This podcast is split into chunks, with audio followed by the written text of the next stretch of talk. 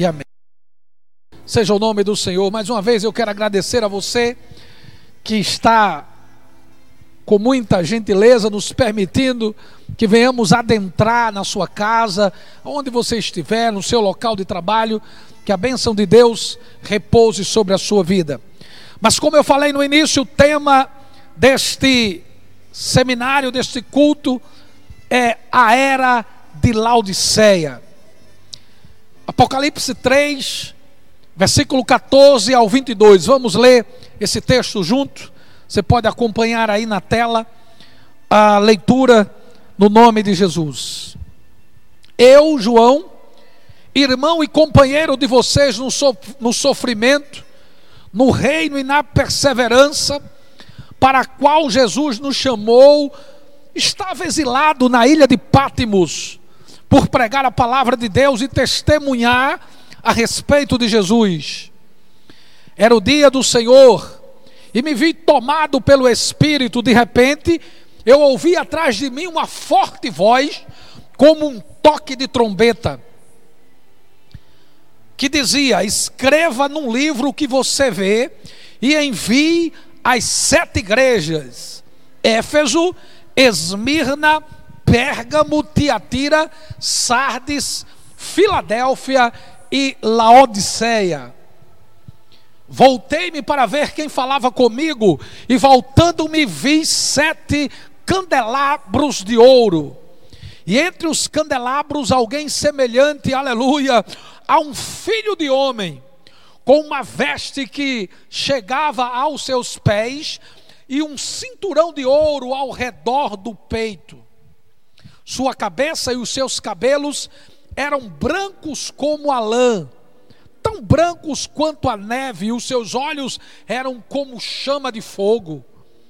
Seus pés eram como bronze numa fornalha ardente, e a sua voz como o som de muitas águas. Tinha em sua mão direita sete estrelas, e na sua boca, louvado seja o nome do Senhor, saía uma espada afiada de dois gumes, e sua face era como o sol quando brilha em todo o seu fulgor.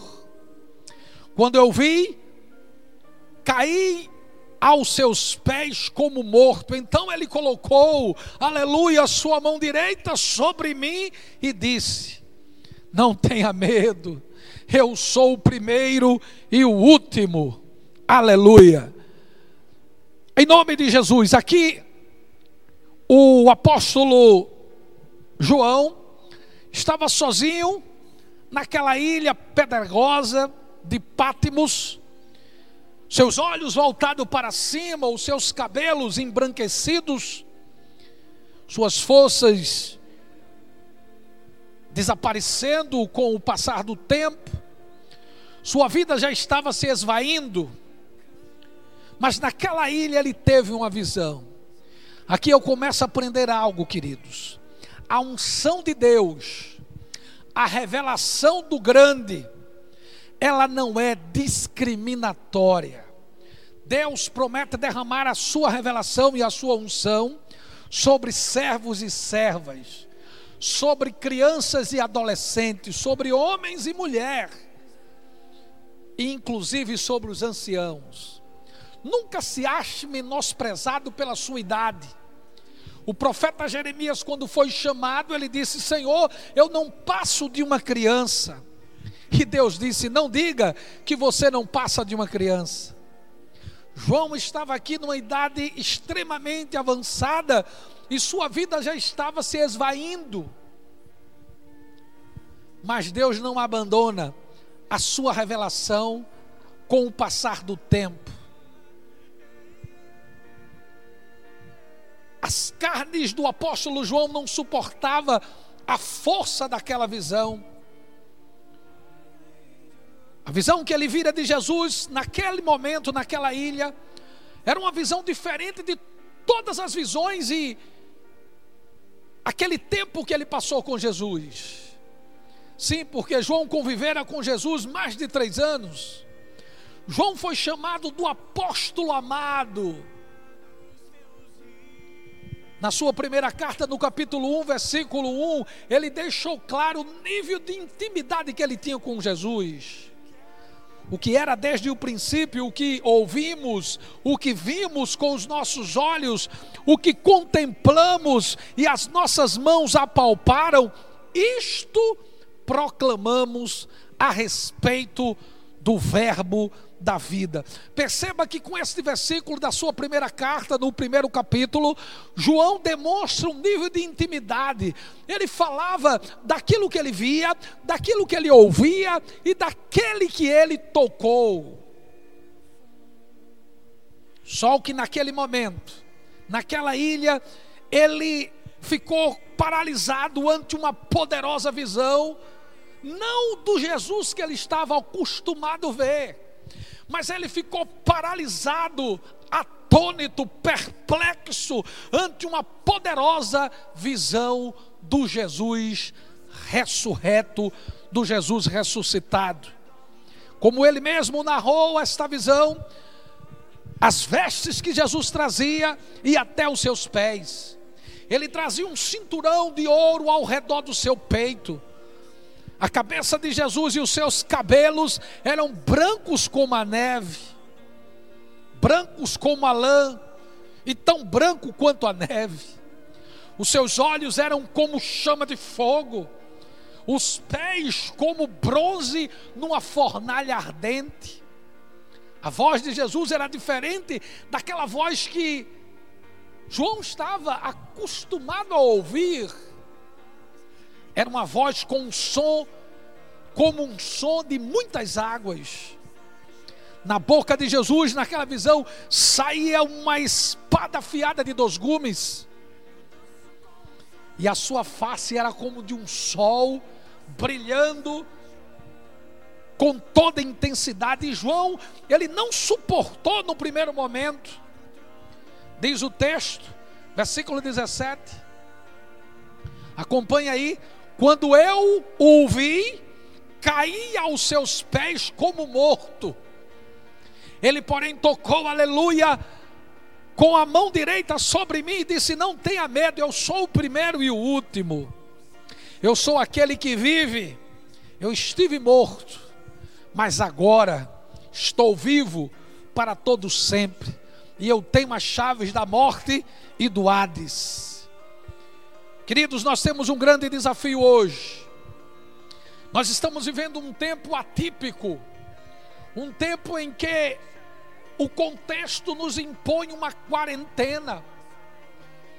Eu gosto de ministrar no templo. Isso não me faz melhor do que os meus colegas pastores que fazem as suas transmissões dos seus escritórios em suas casas, não. Mas eu entendo a revelação espiritual que Deus me deu para que eu estivesse plantado no templo, fazendo as ministrações e com as portas abertas. É um tempo atípico por uma questão de saúde pública. Não podemos estar hoje aqui nesse culto de doutrina com os irmãos que habitualmente vinham Mas precisamos, queridos, neste tempo, sairmos diferente de como entramos. A minha oração é que possamos ter a visão do Cristo vivo. Ele venceu a morte. O Espírito tem me dito de maneira muito forte: é tempo de darmos um basta no banal, no superficial Será que esse tempo não é um tempo que Deus está nos dando para nós revermos toda a nossa programação no templo? Será que não é um momento para nós revermos e termos mais intensidade na nossa busca? Sairmos de um ordinário para entrarmos num extraordinário em Deus? Ontem eu estive fazendo um turno longo de 12 horas de oração, longe do conforto da minha casa, de toda uma logística que fica à minha disposição na minha casa. E eu fui para o meu QG, lá no monte, e levei o reforço de toda a minha família, Abner, Radassa, minha esposa. As pessoas não entendem a revelação do monte. Uns vê o monte como algo místico e acha que as orações só serão respondidas se estiver ali. Minha visão de monte é uma visão tranquila e bíblica. Monte na Bíblia fala de presença de Deus. E ali eu consigo ter um tempo de qualidade. Um lugar seguro de estar, meu irmão. Eu creio que aqui em Pernambuco, o lugar mais seguro no nosso estado, e se não dizer na nação brasileira, é naquele lugar. Onde você está em contato presente ali com o silêncio, para poder ouvir Deus falar ao seu coração. E ontem eu fui muito ministrado. Clamei por esta nação, clamei pela igreja do Senhor. E se quisermos de fato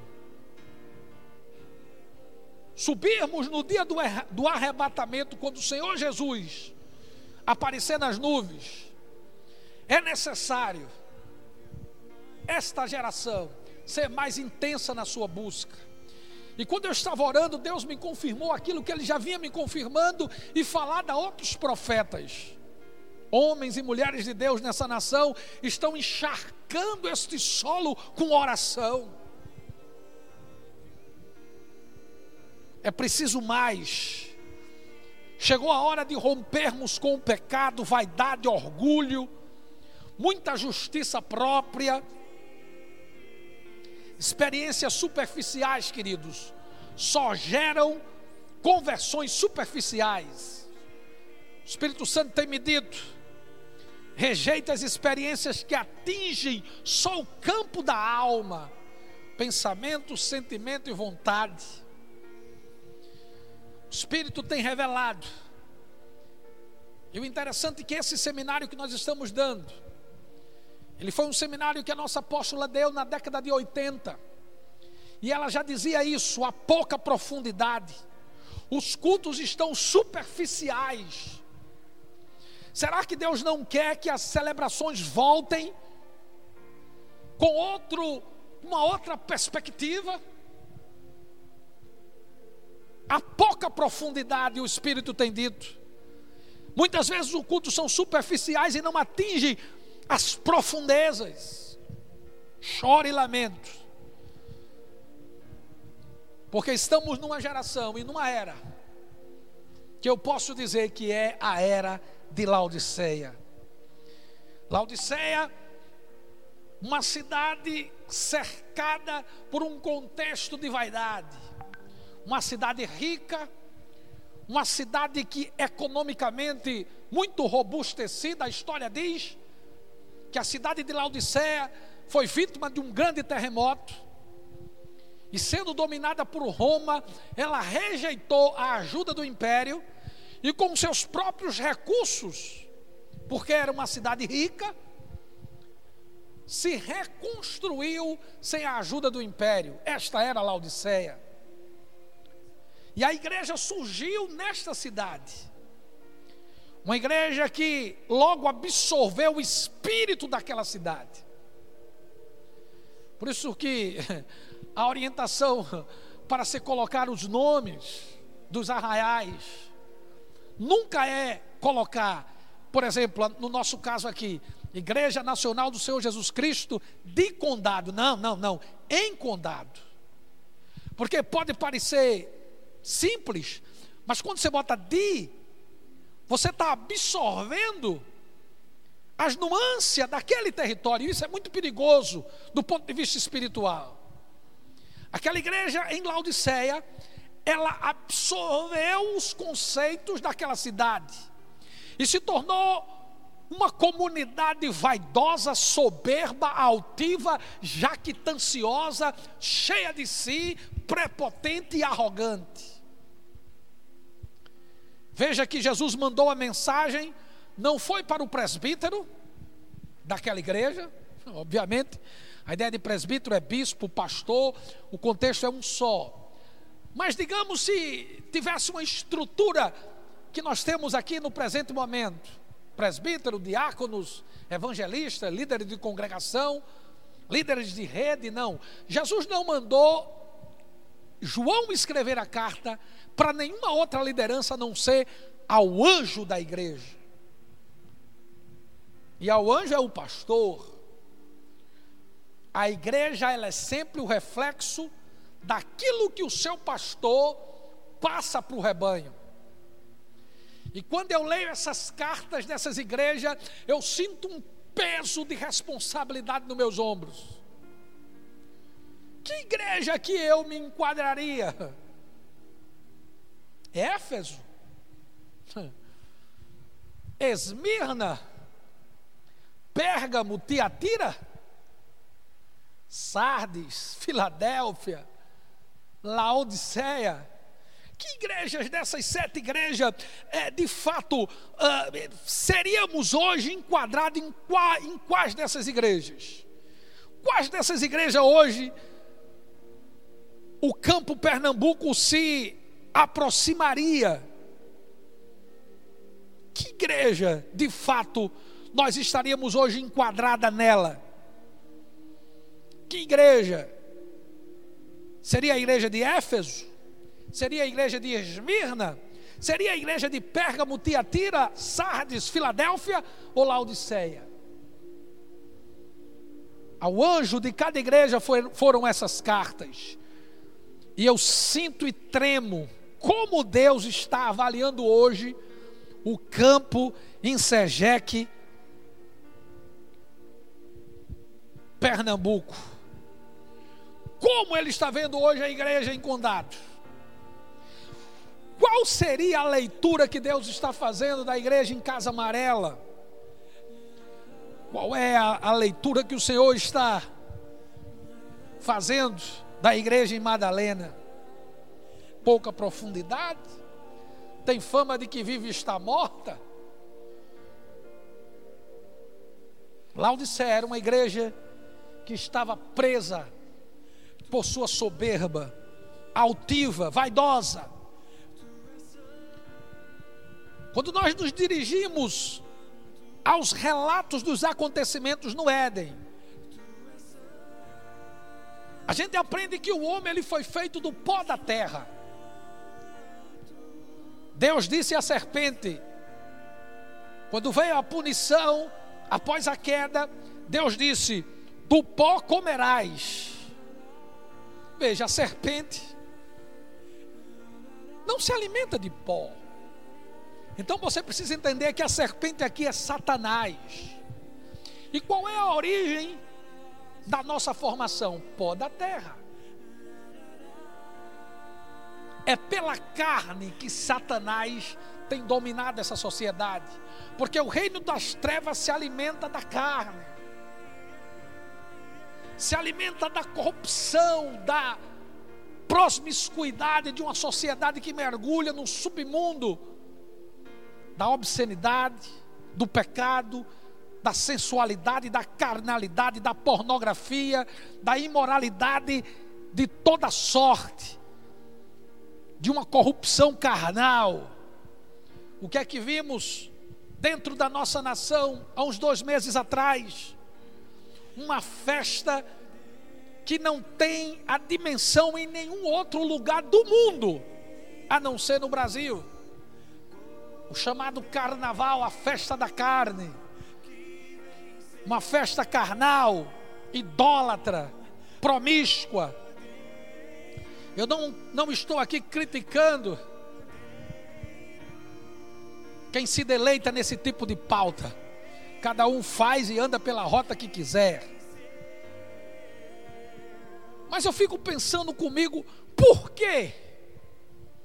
Não se pediu o isolamento social há dois meses atrás se já era sabido que esse vírus já estava na Ásia desde dezembro, já tinha entrado na Europa, e por que não se exigiu isolamento social há dois meses atrás? Onde na cidade do Recife, um bloco aglomerou mais de dois milhões de pessoas.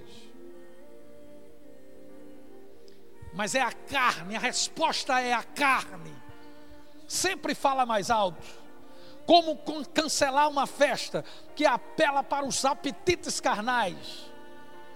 A sociedade de Laodiceia não era muito diferente da nossa sociedade hoje.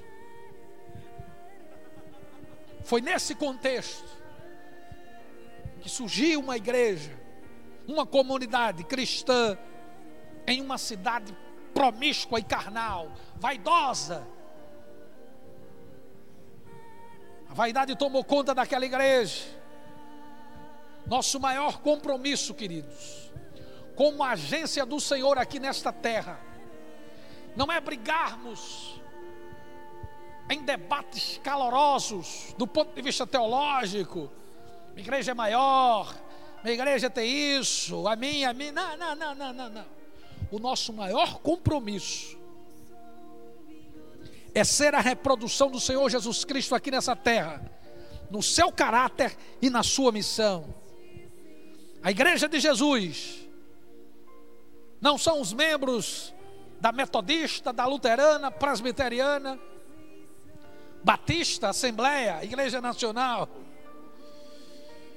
A igreja do Senhor Jesus são os nascidos de novo. Para a igreja de Éfeso, o Senhor Jesus disse: Eu estou no meio de vós. Uma igreja que perdeu o primeiro amor. Para a igreja de Esmirna, o Senhor Jesus disse: Eu sou o primeiro e o último para Pérgamo, uma igreja que estava se acostumando com o padrão do mundo. Jesus disse: Eu sou aquele que tem a espada de dois gumes. Para Tiatira, uma igreja idólatra, Jesus disse: Eu tenho os olhos como chama de fogo e tudo eu vejo. Para Sardes, que tinha fama de avivada, Jesus disse: Tu estás morta Filadélfia, Jesus disse para aquela igreja: Eu tenho a chave de Davi, eu fecho e ninguém abre, eu abro e ninguém fecha. E para Laodiceia, aquilo que os, que os teólogos defendem e entendem, que Laodiceia representa o último momento da era da igreja, porque só para Laodiceia quando Jesus mandou João redigir aquela carta para o pastor, ele disse: Assim diz o Amém. Eu conheço as tuas obras. Acompanhe o que Jesus, no início da carta, ele falou para aquela igreja: Eu conheço as suas obras. Eu sei que você não é frio nem quente. Melhor seria que fosse frio ou quente. Assim porque és morno, nem frio, nem, nem frio, nem quente, eu estou a ponto de vomitá-lo da minha boca. A igreja de Laodiceia era uma comunidade ambígua. Era uma igreja que não se definia. Essa expressão ambígua quer dizer que não se define, nem quente nem fria. Não se envolve, não busca o profundo, prefere o superficial. Quando eu falo da ambiguidade dessa igreja, eu estou falando de uma igreja que não se definia, era indefinida. Ela não sabia para que rota queria ir. E me diga se não é assim que muitos cristãos estão hoje. Uma hora quer, outra hora não quer. Basta ser contrariado em alguma coisa, já fica com raiva. Já não quer mais vir, já entrega o cargo. Quando não se enclausura e para de fazer aquilo pelo qual foi chamado para fazer. Uma igreja ambígua é uma igreja que não sabe para que lado vai nem é quente nem é fria. Jesus auto-adjetivou-la de uma igreja morna. Jesus se apresentou para os irmãos de Laodiceia como o Amém. Esta igreja, de fato, ela representa a última geração. Essa geração que não se define, acha que pode viver um cristianismo em cima do muro. Uma hora vai, outra hora não vai acha que pode servir a Jesus e ao mundo, é aquele evangelho permissivo, sem cruz, sem novo nascimento, sem santidade, sem renúncia. É aquele evangelho que se preconiza, venha como está e permaneça como está. É mentira. Prometer céu e eternidade para quem vive em pecado, que nem é quente nem é frio.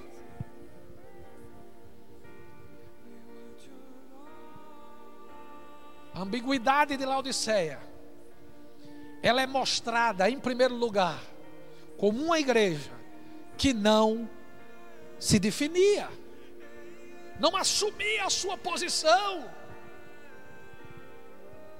Sei que você nem é frio e nem é quente. Vocês estão em cima do muro, era isso que Jesus estava dizendo. Vocês precisam assumir uma posição. Não, eu sou crente em Jesus. E a Bíblia diz que eu não posso me corromper. Eu sou crente em Jesus e a minha conversa é sim, sim, não, não. Sexo só para depois do casamento. Só dizimista com muito orgulho. Se posicionar, ter coragem, agudez, tenacidade. Não ficar em cima do muro. É verdade que você não precisa responder a tudo. Às vezes o silêncio é a melhor resposta. Mas quando precisar de você definir para que rumo você quer ir, você não ficar em cima do muro. Uma geração indefinida, vulnerável aos ataques do diabo. Por isso que a igreja de Laodiceia se corrompeu na sua vaidade, na sua soberba, porque começou a achar que era melhor do que os outros. Na próxima quarta-feira, eu vou falar mais sobre essa soberba de Laodiceia. Hoje eu vou falar da sua ambiguidade, da sua indefinição como proclamadora do Evangelho. Atente para algo. O ataque de Satanás ele tem um alvo que é a carne. E a carne ela age pelo mundo dos sentidos. Primeiro ele ataca a carne para afetar a alma, e a alma está relacionada com o pensamento, sentimento e a vontade. E aí ele dizima, e aí ele consegue atingir o espírito. Desde o Éden foi assim. Ele apela ao mundo dos sentidos, para depois vir o pensamento, o desejo e a vontade. É aquilo que a Bíblia fala no grego, a epitúmia. Aquela vontade potencializada por algo promíscuo, por algo devasso, por algo reprovável. Eu quero que você preste atenção nesta lâmina. Para você entender isso, você precisa compreender um pouco a tricotomia humana. O homem, ele é um ser espiritual. Ele possui uma alma e habita num corpo. Sua alma é onde vem os ataques dos intrusos. Aqui você perde, aqui você ganha. A alma é alimentada pelo mundo dos sentidos, que você vê, que você escuta. Nessa outra lâmina você vai compreender como funcionam essas três partes. O espírito, ele é recriado pelo processo chamado, ou melhor, ele é recriado pelo novo nascimento.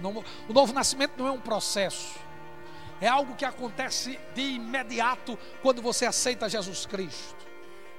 O espírito ele é recriado pelo novo nascimento. A alma ela é regenerada, restaurada pela palavra de Deus. Uma mente saudável é aquela que se alimenta das coisas santas. Queria que voltasse por gentileza a lâmina, por favor. A alma, ela é restaurada pela palavra. E o corpo, ele se move no mundo dos sentidos. Aquilo que vê, aquilo que escuta, aquilo que toca. E o corpo, ele não se converte. Por isso que eu e você pecamos.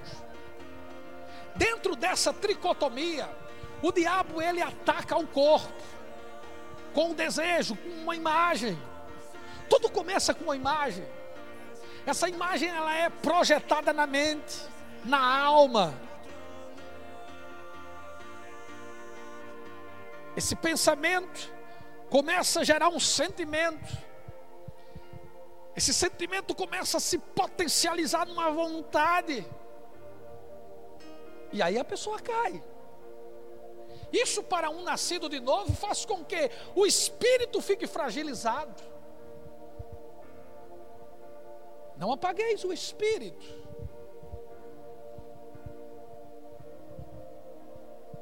O espírito ele é recriado. A alma ela é restaurada. E como eu falei, o ataque do adversário é na carne. E ele usa para isso o mundo dos sentidos. Da carne ele passa para a alma, até atingir o espírito, mas tudo começa com uma imagem.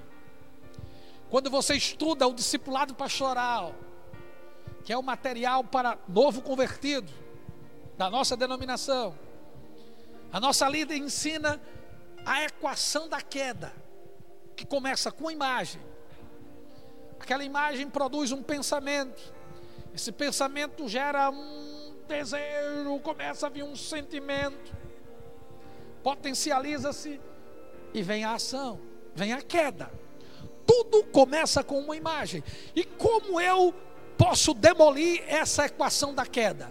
Estrangulando a imagem no nascedouro.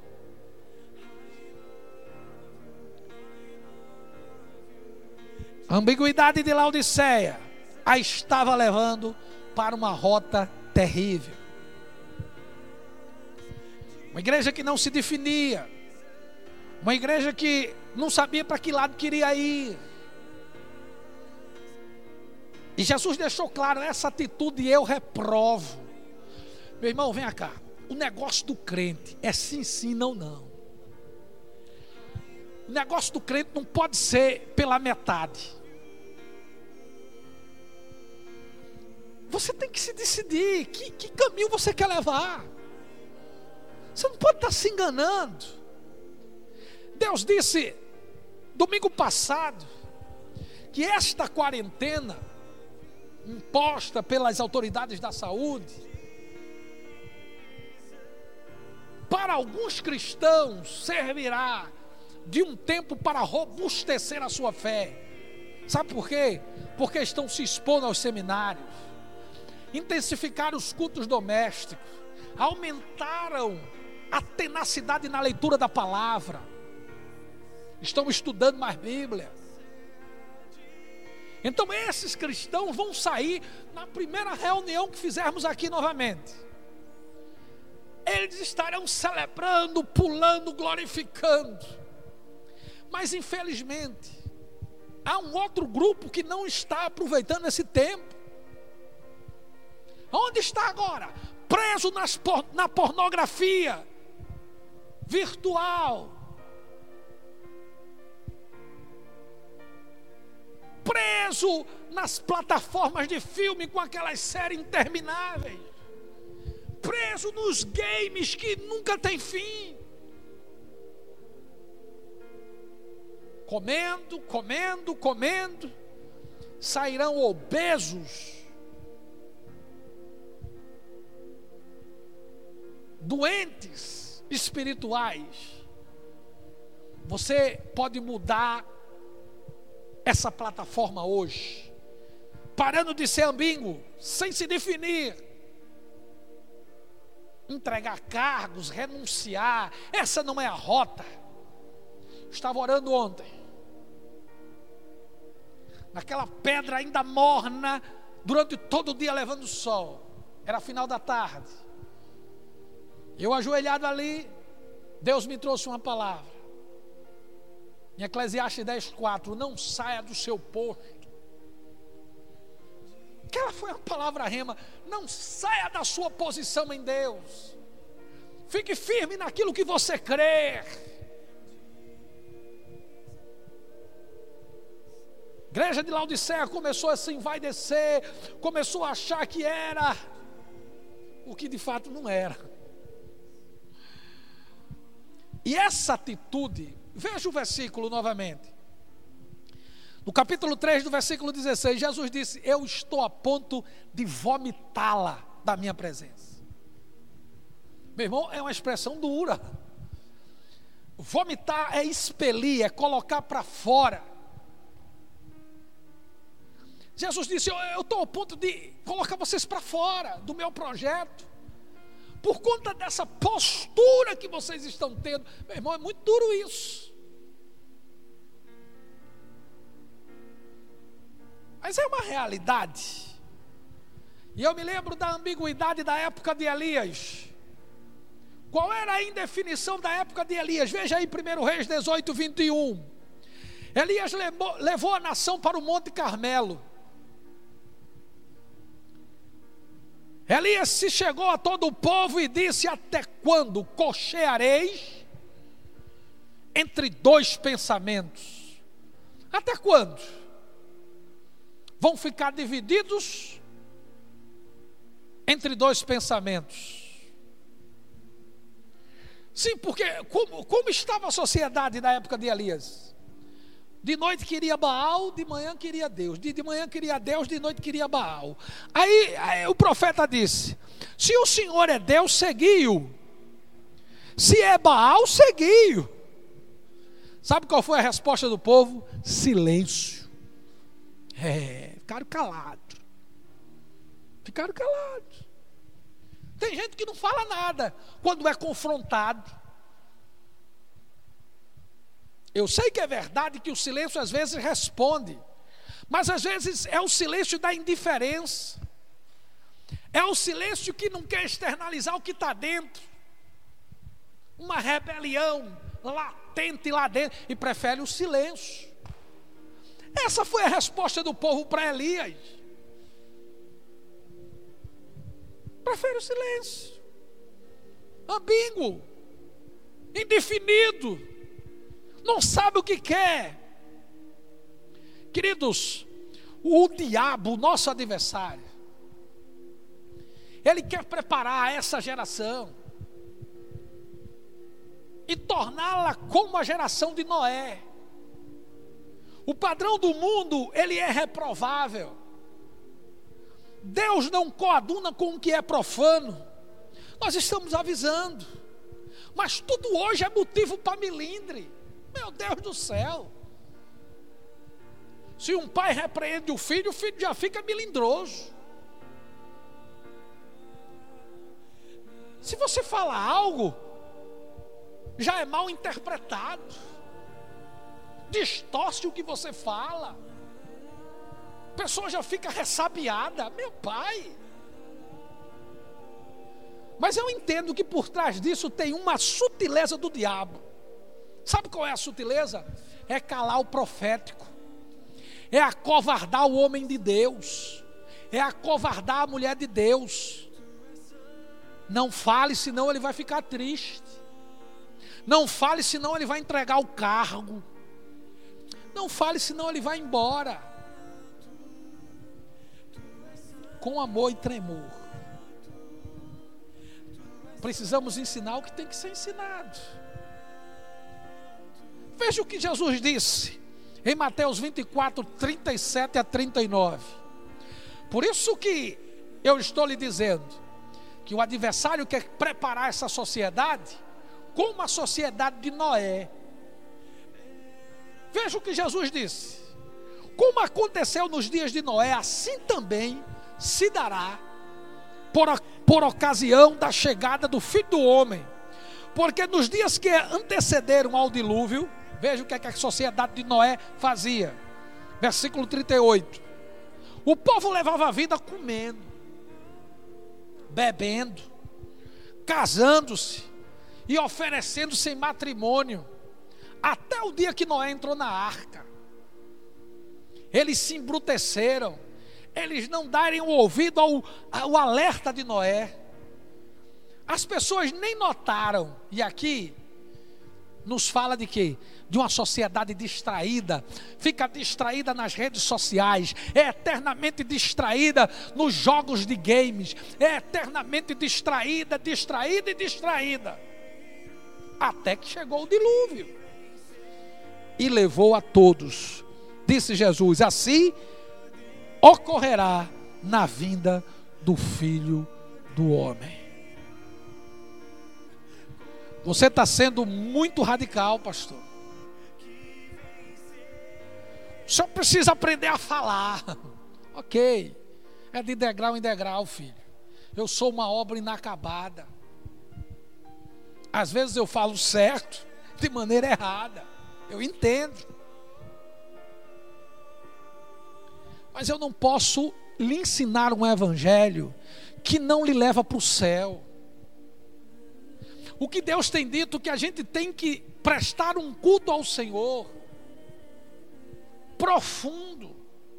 A nossa adoração, a nossa maneira de se expressar, a nossa maneira de lidar com o espiritual tem que ser algo profundo. Eu não posso trazer uma mensagem que atinja só a sua alma.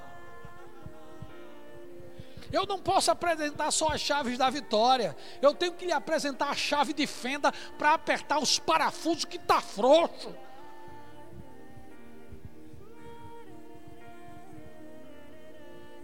Porque como igreja nós não podemos ser indefinidos. E você não pode ficar chateado comigo. Porque eu amo Jesus tanto quanto você ama.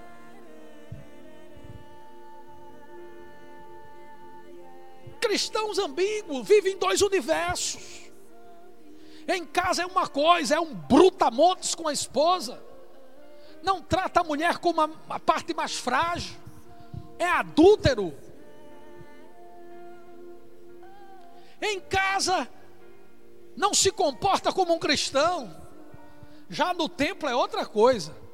Na célula é, o camarada é uma bênção. Quem sabe que ele é bênção, ou que ela é bênção, é o esposo. Quem sabe que ele é bênção é a esposa e os filhos. Porque o mundo da linguagem ser o mundo da prática é um mundo vazio. Você tem que ser o que é no templo em casa. Você tem que ser o que você é no templo, lá no seu local de trabalho, no colégio, na rua. Você não pode viver em cima do muro. Laodicea era uma comunidade que estava em cima do muro. Meu irmão, eu vou lhe dizer para onde eu quero ir. Eu quero ir para o céu. Eu não me considero melhor do que você em absolutamente nada. Eu sou uma obra tão inacabada como você também o é. Mas eu sei o que o Espírito tem me dito.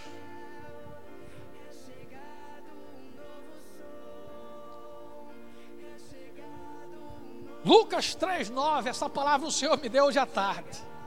As lâminas já estavam tudo pronta. E o Espírito disse: bota essa lâmina aqui, meu filho.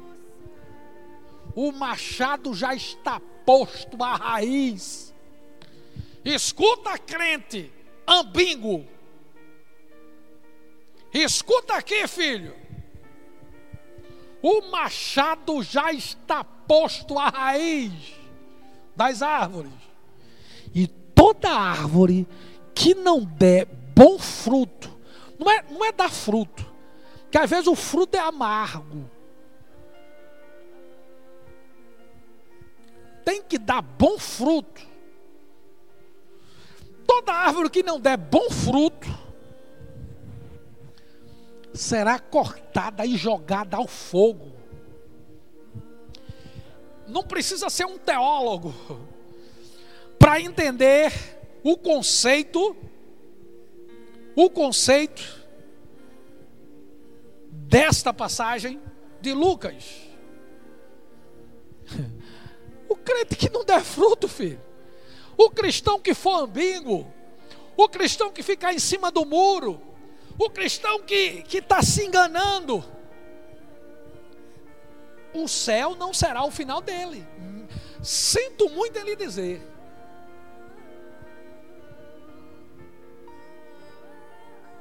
Jesus repudiou a ambiguidade de Laodiceia.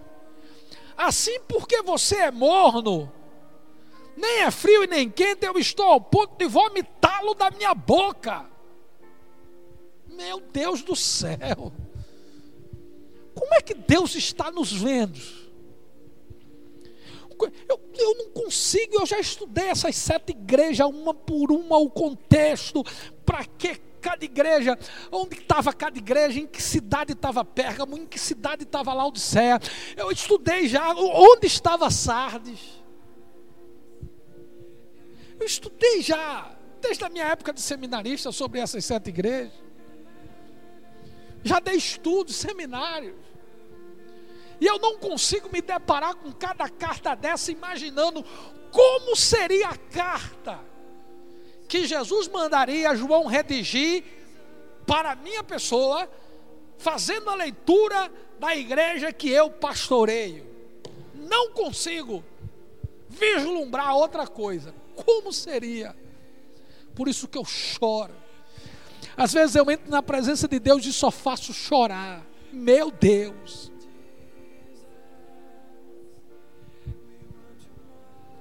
colegas nos parabenizam. Outros falam, você é uma inspiração. A nossa apóstola, quando conversa conosco, sempre faz menções elogiosas ao nosso trabalho. Uns falam, o avivamento está lá em Pernambuco. Meu Deus, mas como, como Jesus está nos vendo. Como seria a carta? Não, agora não é para os meus irmãos batistas, não é para os meus irmãos assembleanos ou de qualquer outra denominação. A questão agora é para cá, e você tira isso para você, pastor. Você tira isso para você, líder. Como seria a carta que Jesus mandaria João redigir para a igreja, para a célula, para o ministério que você é líder. Como seria a carta? Hum. Quais seriam as menções elogiosas? Quais seriam as menções de críticas? O indivíduo morno é aquele que não se define em sua relação com Deus é aquele que perdeu a sua dependência de Deus. É aquele que não sabe o que fazer. Eu termino aqui, queridos, nesta noite, trazendo para você esta palavra. A igreja de Laodiceia, uma igreja ambígua, uma igreja que não se definia. Uma igreja que foi paralisada pela sua jactância, pela sua arrogância. Próxima quarta-feira, se Deus quiser, nós voltaremos mostrando a arrogância desta igreja. Parece que a internet travou aí. Não, é só aqui para mim mesmo. Eles estão me ouvindo? Tá chegando o áudio direitinho? Minha imagem, tranquilo? Amém? Meu retorno aqui está travado, mas veja bem. Próxima semana. Eu estarei trazendo uma outra marca desta igreja, a sua arrogância. Vaidosa. Igreja da mídia, a igreja do momento igreja da moda. Laodiceia se tornou a igreja da moda. Igreja rica, abastada. Na cidade de Laodiceia, deixa eu dar só uma pequena introdução, para você ter mais ou menos noção em que ele se alicerçava. Na cidade de Laodiceia, diz, diz a história, eles criavam um, um, tipo de ovelha que só tinha lá, ovelha de, de lã negras negra, preta. E daquela lã eram feitos casacos luxuosos, E a aristocracia de Laodiceia fazia uso daqueles casacos. É, igreja rica. Como não devia ser as reuniões em Laodiceia, hein? Aquelas madames entrando com seus casacos luxuosos. E Jesus dizendo: Eu estou ao ponto de vomitá-los. Eu estou ao ponto de expeli-lo. Muita riqueza, rádio, televisão, terrenos a perder de vista, cadeiras luxuosas. Meu irmão, isso não vai ser o parâmetro. Deus vai saber quais são aqueles que nasceram de novo.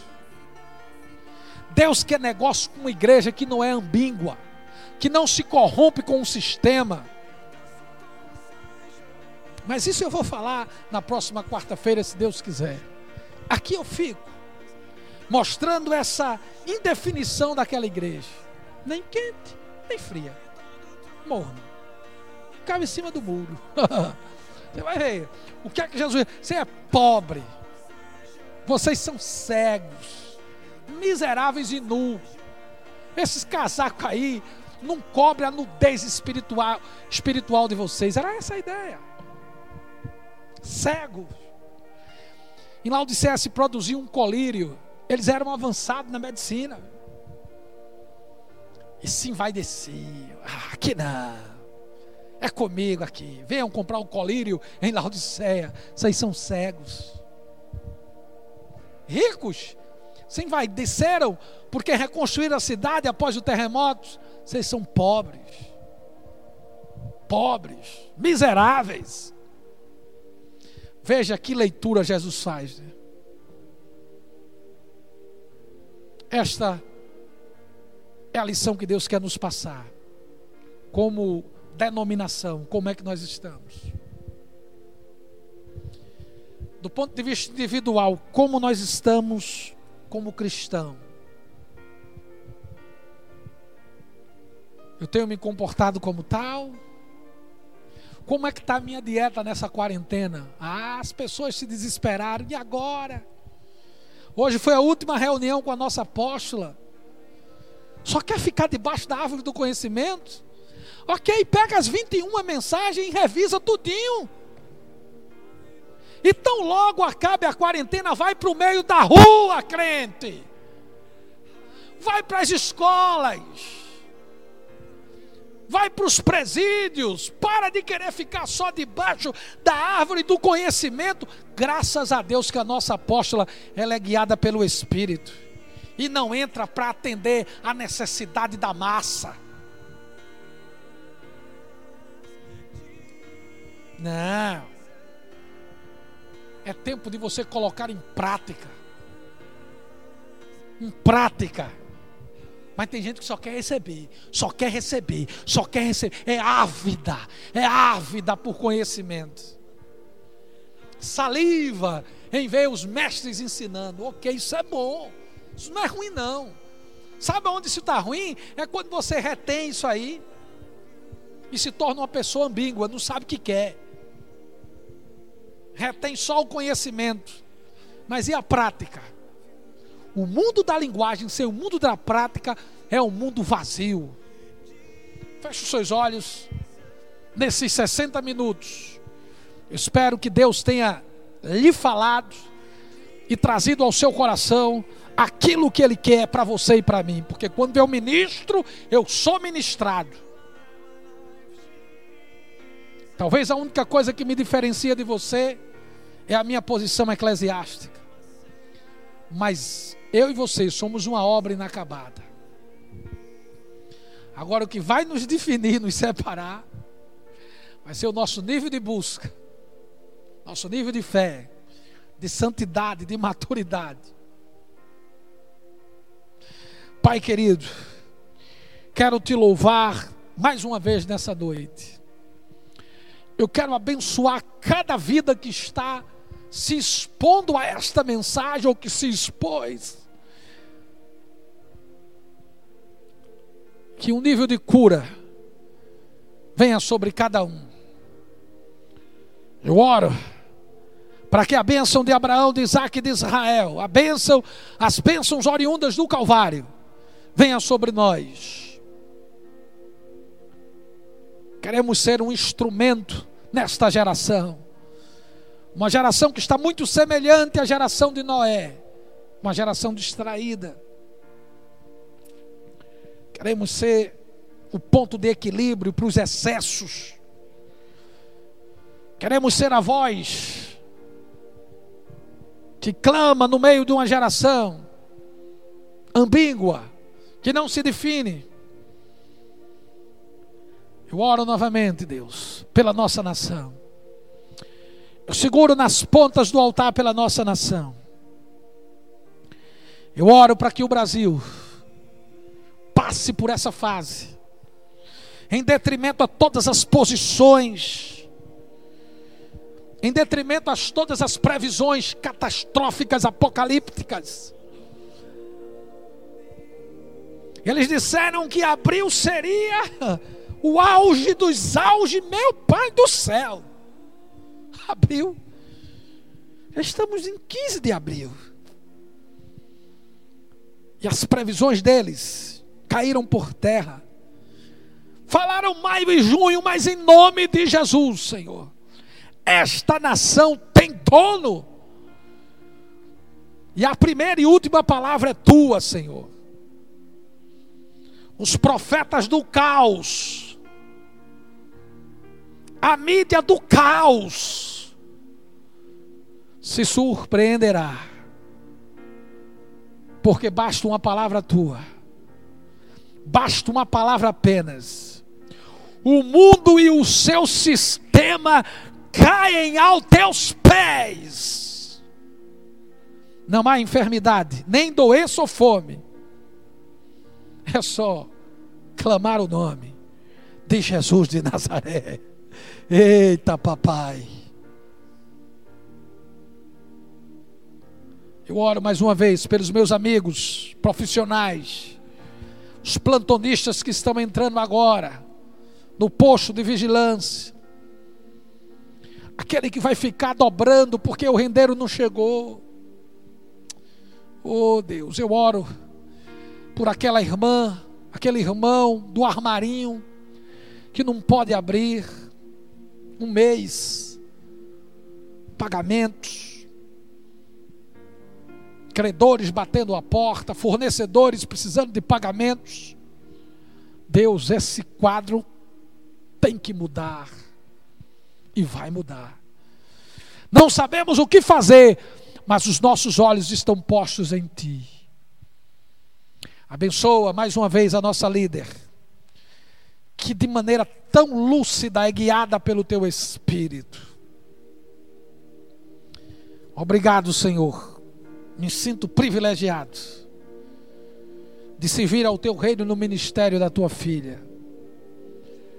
E que o Senhor nos abençoe e nos guarde. Que o Senhor faça resplandecer o seu rosto sobre nós e tenha misericórdia de nós.